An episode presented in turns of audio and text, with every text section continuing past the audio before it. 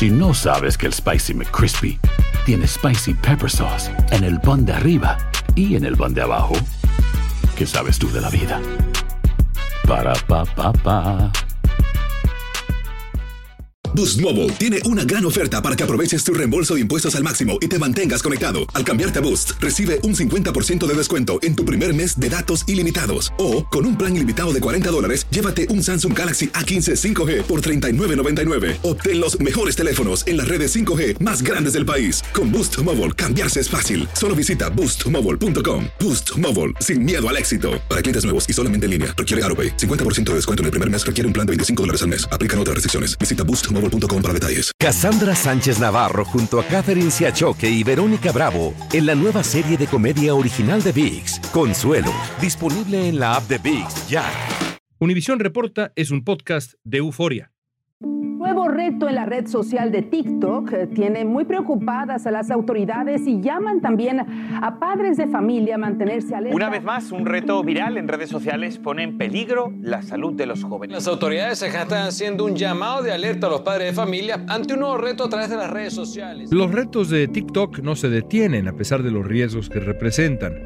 El desafío consiste en desaparecer por dos días de casa sin que nadie, ni amigos ni familiares, sepan dónde están. Algunos menores estarían consumiendo en exceso píldoras de un medicamento contra las alergias y este, bueno, ya ha cobrado la vida de un adolescente. El peligro de estos desafíos es real y varios niños y adolescentes han perdido la vida al participar en ellos. Esta problemática va en aumento y bueno, se está convirtiendo en un verdadero dolor de cabeza, no solo para autoridades judiciales, sino también para autoridades educativas y para padres de familia.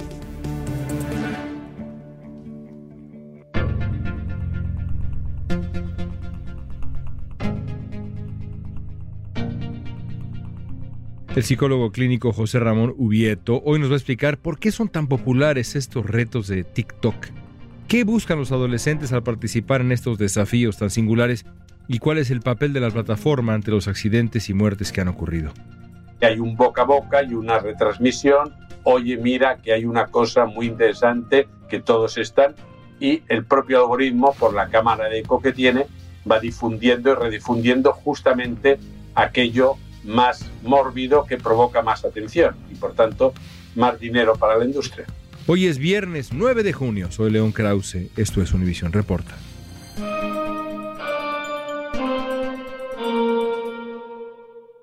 Para quienes no están al tanto, hay una serie de retos, digamos, de desafíos en los cuales participan mayormente los menores, los jóvenes. Esto ocurre en redes sociales, sobre todo en TikTok ¿De qué tratan en términos generales estos retos? Bueno, estos retos tienen una función muy clara, ¿no? Y es que dejar de ser niño y convertirse en adulto es un pasaje. Y no es un pasaje automático, no es algo que se produzca por maduración, es algo que requiere de un acompañamiento. Todas las sociedades han establecido lo que se llaman los ritos de paso, que son esos mecanismos sociales que te acompañan en ese pasaje. Por ejemplo, un servicio militar por ejemplo, un aprendiz de un maestro, alguien que está desarrollando. Hace ya un tiempo que esos ritos de paso perdieron parte de la eficacia, por muchas razones que sería largo explicar, y han sido sustituidos por otros mecanismos que tratan de cumplir esa función de acompañamiento. Por ejemplo, las fiestas de 15 años o de 18, depende de los países, los viajes cuando se acaba una escuela secundaria y los chicos van solos en tren por Europa, por ejemplo, es un rito de paso muy habitual, ¿no? Y también ahora encontramos que las redes sociales también promueven ellas algún tipo de desafío, porque un rito de paso finalmente exige exponerse a una prueba, tratar de superar una prueba, arriesgar un poquito. Si uno la supera, forma parte de una comunidad. los ritos se han convertido en retos y lo que las redes sociales proponen a los jóvenes es algún tipo de prueba, algún tipo de experiencia para que la superen. Esos son los retos.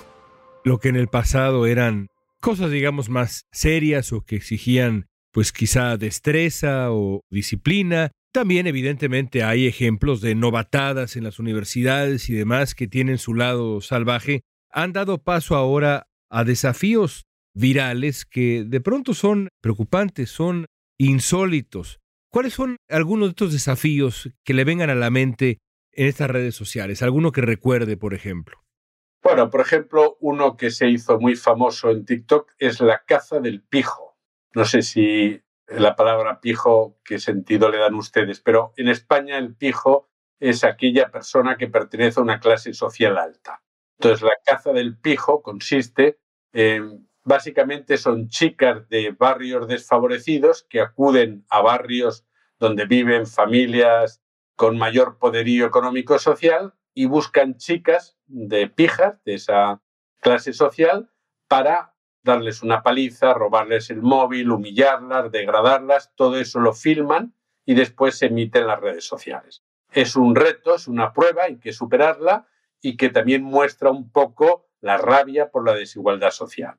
Hay, por ejemplo, otros retos como este chico de Ohio de 13 años, ¿no? que consistía en tomar una dosis de antihistamínicos a ver hasta qué punto uno resiste eso, ¿no? Para tener alucinaciones o ese tipo de, de, pruebas que tienen que ver con el estado mental, con llevarse al límite de la tolerancia del organismo.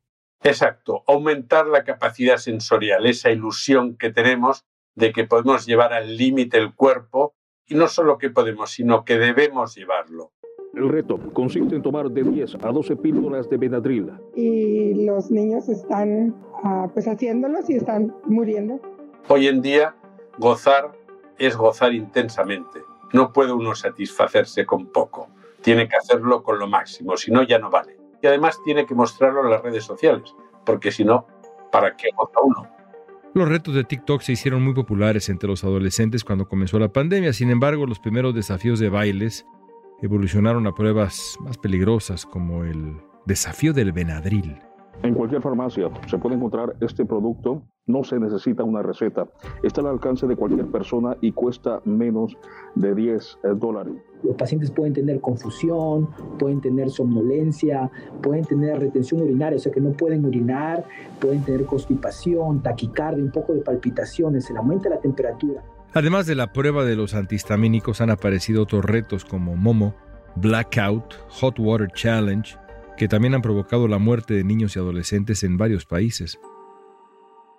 ¿Cómo se propagan tan rápido estos desafíos virales, como bien indica el adjetivo de TikTok entre los adolescentes? ¿Cómo se contagian unos y otros y comienza a suceder un video tras otro de estos desafíos? ¿Qué lo explica? Bueno, varias razones. Una primera, que el 95% de los adolescentes a nivel mundial están conectados a Internet que además pasan entre 4 y 6 horas diarias entre semana y muchas más entre los fines de semana. Que el algoritmo de TikTok es especialmente hábil en este sentido, siempre dispara aquellas cosas que tienen lo que se llama un sesgo mórbido. Es decir, hay retos virales, por ejemplo, que son retos solidarios.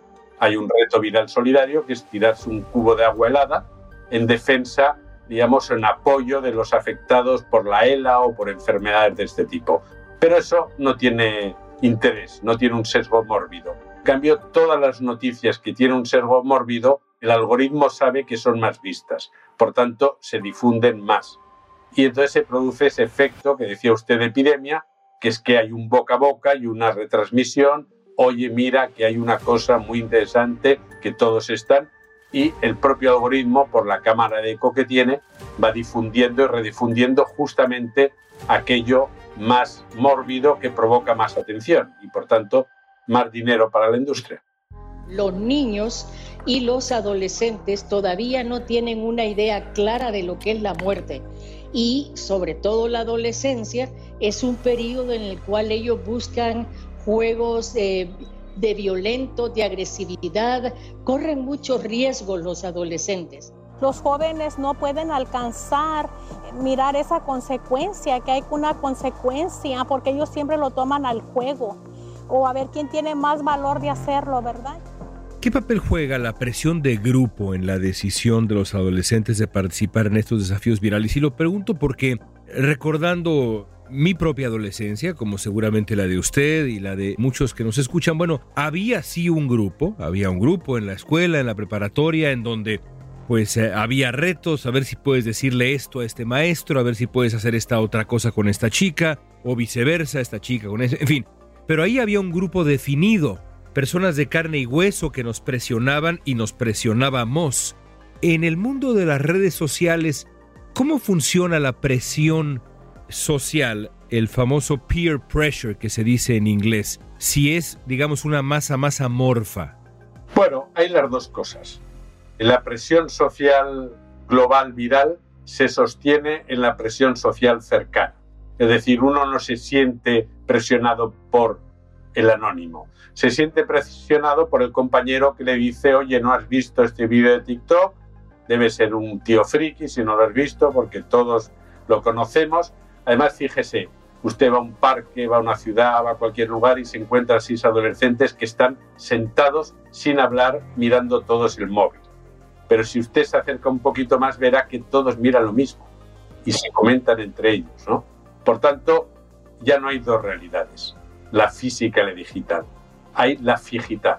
Es una realidad híbrida. Entonces ellos entran y salen, ven el móvil y al tiempo hablan con el de al lado. Entonces, la presión social cercana y la presión social digital están completamente unidas. Es la misma, sí. Una se nutre de la otra. ¿Qué pueden hacer los padres para proteger a sus hijos de los riesgos de los retos de TikTok? Lo vamos a saber al volver. Aloha mamá. Sorry por responder hasta ahora. Estuve toda la tarde con mi unidad arreglando un helicóptero Black Hawk. Hawái es increíble. Luego te cuento más. Te quiero. Be All You Can Be, visitando goarmy.com diagonal español. Boost Mobile tiene una gran oferta para que aproveches tu reembolso de impuestos al máximo y te mantengas conectado. Al cambiarte a Boost, recibe un 50% de descuento en tu primer mes de datos ilimitados. O, con un plan ilimitado de 40 dólares, llévate un Samsung Galaxy A15 5G por $39.99. Obtén los mejores teléfonos en las redes 5G más grandes del país. Con Boost Mobile, cambiarse es fácil. Solo visita boostmobile.com. Boost Mobile, sin miedo al éxito. Para clientes nuevos y solamente en línea, requiere AroPay. 50% de descuento en el primer mes requiere un plan de 25 dólares al mes. Aplican otras restricciones. Visita boostmobile.com para detalles. Cassandra Sánchez Navarro junto a Catherine Siachoque y Verónica Bravo en la nueva serie de comedia original de VIX, Consuelo, disponible en la app de VIX ya. Estamos platicando con el psicólogo José Ramón Ubieto sobre los peligros de los retos de TikTok. Una encuesta del Pew Research Center mostró que TikTok es la aplicación más popular entre los adolescentes de Estados Unidos y es usada por casi el 70% de esa población. Según datos internos filtrados al New York Times, aproximadamente un tercio de los usuarios de la red tienen menos de 14 años. Ahora, pregunta muy complicada, pero importante, ¿cómo pueden los padres educar, proteger de manera eficaz a sus hijos adolescentes sobre los peligros de los desafíos de TikTok, tomando en cuenta esto y siendo padre de un adolescente, lo veo con toda claridad esto que dice usted, la vida digital, qué interesante, la mezcla casi sin diferencia alguna, sin costuras, no se le notan las costuras a la unión entre lo físico y lo digital. ¿Cómo podemos ayudarles a integrarse con salud en ambas vidas que en el fondo es una y no ceder a esta presión que de pronto para nosotros quizá resulta hasta invisible dada nuestra edad, con toda franqueza? Dos o tres ideas rápidas, ¿no? La primera es que tenemos que entender que si ellos se ocupan de estos retos, es porque tienen un reto, el reto adolescente, el reto de hacerse mayores. Tenemos que entender que no están allá solo para jugar, para perder el tiempo, para entretenerse. Están porque tienen que verificar si dan la talla o no. Tienen que verificar si van a poder hacerse adultos. Por tanto, tenemos que aceptar que eso es una necesidad psicológica a la que tienen que responder. Si aceptamos eso, podemos entonces a lo mejor proponerles alternativas, ¿no? La segunda cuestión, tenemos que saber conversar con ellos, porque si no, no vamos a hacer de interlocutores, ¿no? Conversar con ellos quiere decir no darles el sermón. Eso es para la iglesia, el sermón. Tenemos más bien que tratar primero de aceptar que ellos tienen un problema. Segundo, aceptar que nosotros no tenemos la solución, pero sí hemos pasado por eso. Y por tanto le podemos dar un testimonio. Le podemos decir, mira, quizá no es buena idea que hagas el imbécil poniéndote una bolsa para quedarte asfixiado. Si lo que de verdad quieres saber es si tienes capacidad, Bueno, podemos hacer una cosa, podemos hacer una carrera, podemos hacer una excursión de ocho horas y me demuestras si vas a aguantar las ocho horas, podemos hacer otra actividad, es decir, podemos proponerle una alternativa que vaya en la dirección de que él se ponga alguna prueba. Pero, evidentemente, dejándoles claro que esa prueba que está haciendo tiene muchos riesgos. Mire, el reto viral más peligroso que ha habido en Internet ha sido el de la ballena azul.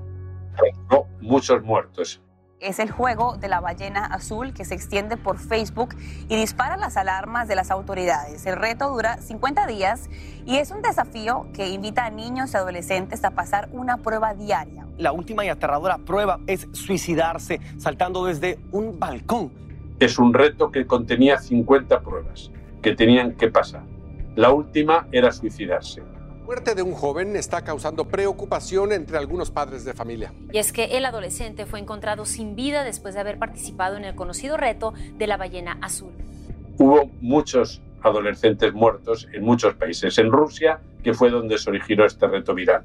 Luego en Chile, en Colombia, en Argentina, en España y en muchos países. ¿no? Era un reto verdaderamente atractivo para muchos de ellos. Pero la mayoría de desafíos eran desafíos sobre heridas en el cuerpo y finalmente sobre el suicidio. ¿no? Hubo que intervenir desde los gobiernos, hubo que concienciar a la población de la importancia de poder freno a eso. Pero solo nos escucharán si partimos de los problemas que ellos tienen. Si partimos de los problemas que nosotros tenemos con ellos, será más difícil. Por eso es bien importante la comunicación y la sensación de confianza que tienen los niños y los adolescentes en sus padres y en ellos mismos. Involucrarse de lleno en la vida en redes sociales de sus hijos, es decir, por ejemplo, podría crear perfiles para poder estar monitoreando constantemente, ver cuáles son sus aficiones, también sus amistades. ¿Alguno de estos retos es normal, digámoslo así? Quizá no es el adjetivo correcto, pero hay algunos evidentemente que son terribles, que son absurdos, que son ambas cosas, que son letales, pero hay algunos que, digamos, son aceptables, normales, o hay que intentar erradicar esto y sustituirlos, como usted dice, que me pareció interesantísimo, por cuestiones en donde se demuestra de otra manera el performance, la madurez y demás. Se habla de los retos peligrosos por este sesgo mórbido que siempre tiene la atracción mediática, ¿no? Pero hay retos, por ejemplo, Onaná es un reto que es una canción a partir de la cual, digamos, se hacen coreografías que los jóvenes tratan un poco de, de imitar, de copiar, ¿no? Se les puede proponer a los jóvenes que hagan retos basados en actividades culturales, sea de pintar, sea de escribir, sea de música ellos están interesados también en eso, ¿no?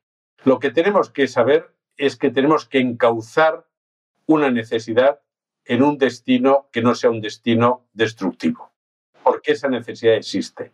Prohibirlos es negar la existencia de esa realidad. Lo que tenemos que hacerle es darle un destino menos destructivo y señalar la idiotez que es hacer algo que va en contra suyo. Un cauce distinto a esa. No es fácil siempre porque ellos también aspiran, digamos, a transgredir algo, ¿no? No van a aceptar fácilmente. Pero por eso es importante los influencers. Los influencers tienen un papel decisivo. El 50% de los adolescentes los considera creíbles. ¿Cómo apelar a los influencers? Dado que estamos hablando de un negocio, nadie de ellos, o muy pocos, digamos, están ahí eh, simplemente con un afán altruista. Es un negocio para ellos, así viven. ¿Cómo apelar a su buena fe? ¿Es un trabajo que corresponde a los gobiernos? ¿Hay que regular? ¿Es un trabajo más bien de diálogo con ellos? Es decir, son entes independientes, no hay una federación de influencers ciertamente, ni un sindicato. ¿Cómo se hace eso? Mire, en España hay un influencer, no sé si usted lo conoce, se llama Ibai Llanos. Sí, cómo no. Tiene muchos seguidores y es una persona que, por supuesto, que está por el negocio, como todo el mundo. Tiene su trabajo y tiene sus beneficios. Pero esta es una persona que ha entendido que no lo siguen porque haga propuestas eh, tontas o propuestas eh, negativas. Lo siguen por su capacidad de explicar la vida. de narrar un partido de fútbol, de narrar un concurso de globos, de narrar, lo admiran porque encuentra palabras para describir lo que pasa. Entonces hay que convencerle, trabajar con él, ayudarle en muchos sentidos, no solo de la regulación de un gobierno, sino de conversaciones, digamos, con él, en mesas redondas o en encuentros con él, de que su mérito no está en proponerles tonterías, su mérito está en que él les enseña que podrán ellos también alcanzar a explicar las cosas que les pasan, ¿no? Y que eso le conviene a él también que no vaya asociado, digamos, a malos ejemplos, ¿no? Que los buenos ejemplos le van a dar igual de negocio más que el que tiene. Pero Ibai es madridista, es imposible, no tiene redención. bueno. hay, hay defectos que son insuperables. Exacto. Nadie es perfecto.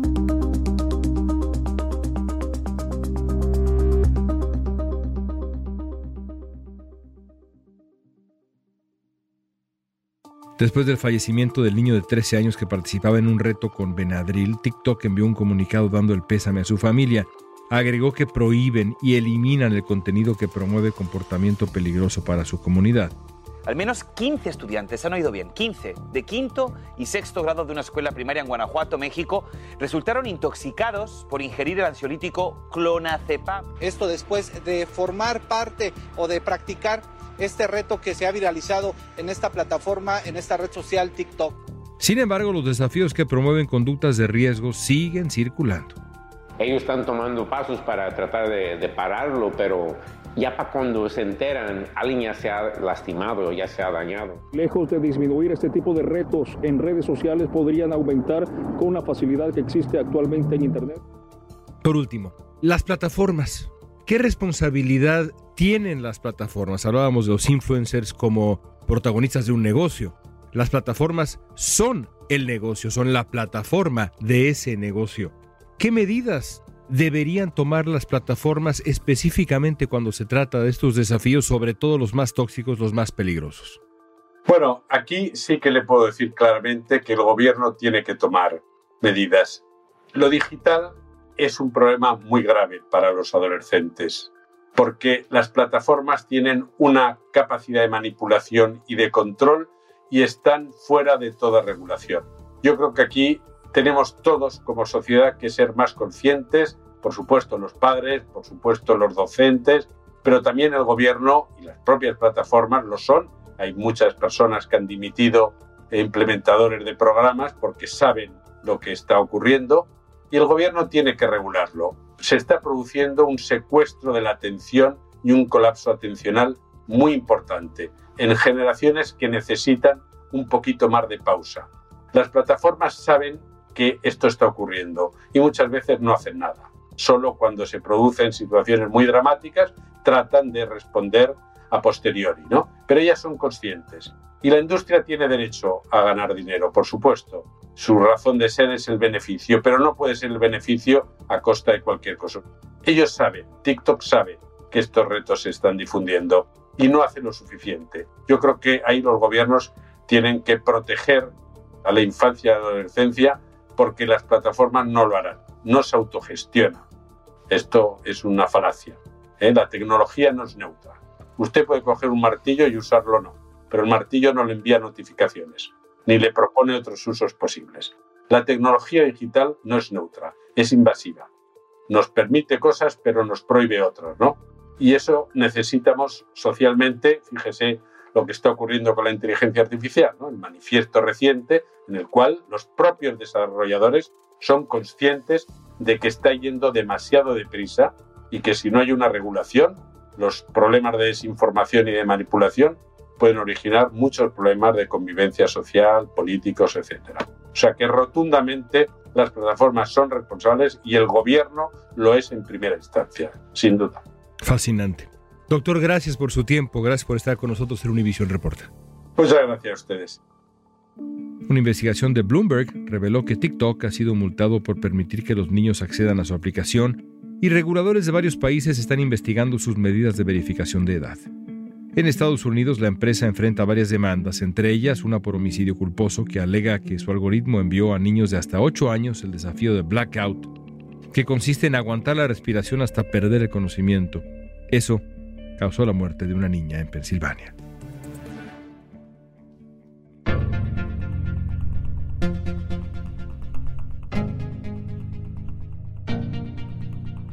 Esta pregunta es para ti. ¿Cómo erradicar estos desafíos en TikTok? Usa la etiqueta Univisión Reporta en redes sociales. Danos tu opinión en Facebook, Instagram, Twitter o en TikTok. Escuchaste Univisión Reporta. Si te gustó este episodio, síguenos y compártelo con otros. En la producción ejecutiva, Olivia Liendo. Producción de contenido, Milis Supan. Asistencia de producción, Natalia López y Waleska Mansi. Booking, Soía González. Música original de Carlos Jorge García, Luis Daniel González y Jorge González. Soy León Krause, gracias por escuchar Univisión Reporta.